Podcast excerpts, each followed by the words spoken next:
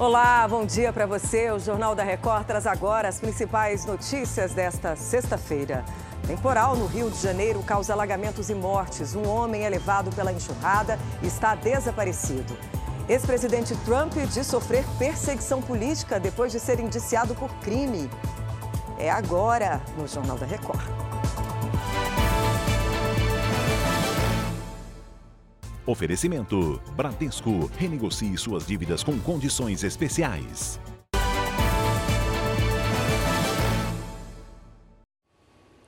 Os bombeiros do Rio de Janeiro retomaram as buscas por uma pessoa desaparecida durante a chuva da noite de ontem.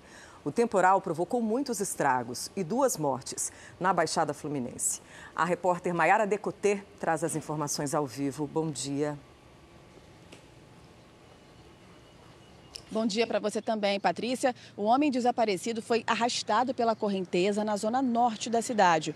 Durante as fortes chuvas, uma pessoa morreu afogada e outra atingida por um raio. A região metropolitana registrou o maior volume de chuva do ano em apenas uma hora.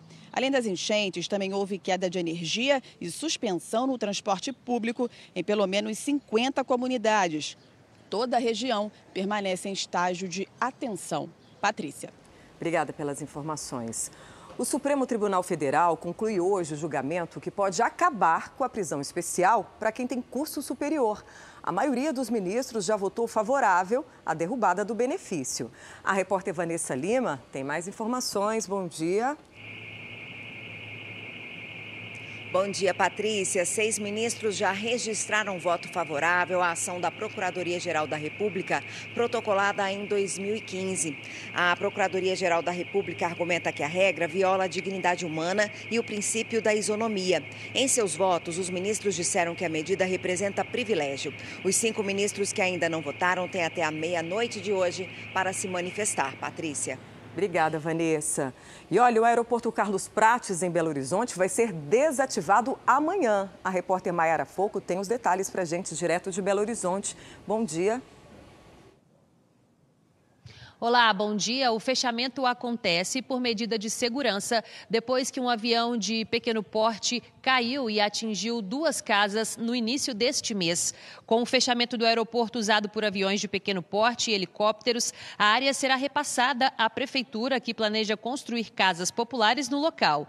Também há previsão de fazer um parque na região. Ainda não foi definido o aeroporto que vai assumir as operações. Patrícia. Obrigada, Mayara. Bom trabalho aí para você. O ex-presidente Donald Trump diz que sofre de perseguição política depois de ter sido indiciado por supostamente subornar uma atriz americana. Em uma publicação na própria rede social, Trump declarou ser vítima de uma caça às bruxas para destruí-lo. Ele é o primeiro ex-presidente americano a enfrentar acusações criminais. Trump deve comparecer ao tribunal na terça-feira que vem e, dependendo da decisão da promotoria, pode ser preso. E chega ao fim esta edição. Outras informações no Fala Brasil, às 8h40.